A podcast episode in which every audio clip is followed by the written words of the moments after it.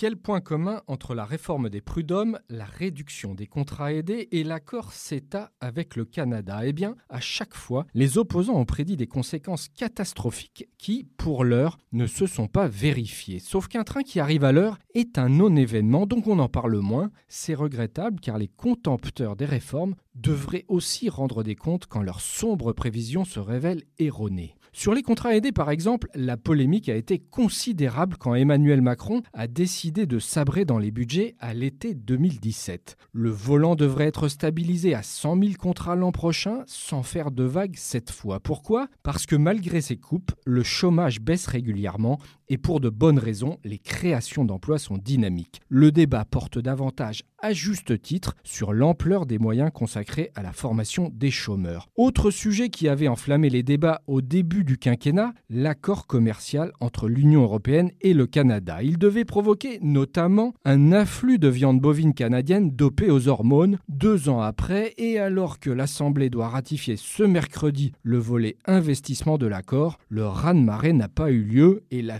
filière agroalimentaire française apparaît comme la grande gagnante. Alors certes, les craintes des agriculteurs portent sur le long terme, mais ce premier bilan est à méditer alors que les mêmes prévisions alarmistes sont déjà brandies à propos de l'accord avec le Mercosur. Dernier exemple d'actualité, la réforme des prud'hommes. La Cour de cassation devrait se prononcer ce mercredi sur la légalité du plafonnement des indemnités au regard des textes européens. En attendant cette décision clé, force est de constater que le nouveau barème n'a pas conduit à une vague de licenciements. Au contraire, il semble avoir contribué à lever les freins à l'embauche dans les PME. Retrouvez tous les podcasts des échos sur votre application de podcast préférée ou sur leséchos.fr.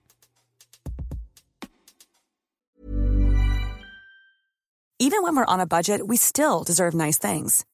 Quince is a place to scoop up stunning high-end goods for 50 to 80% less than similar brands.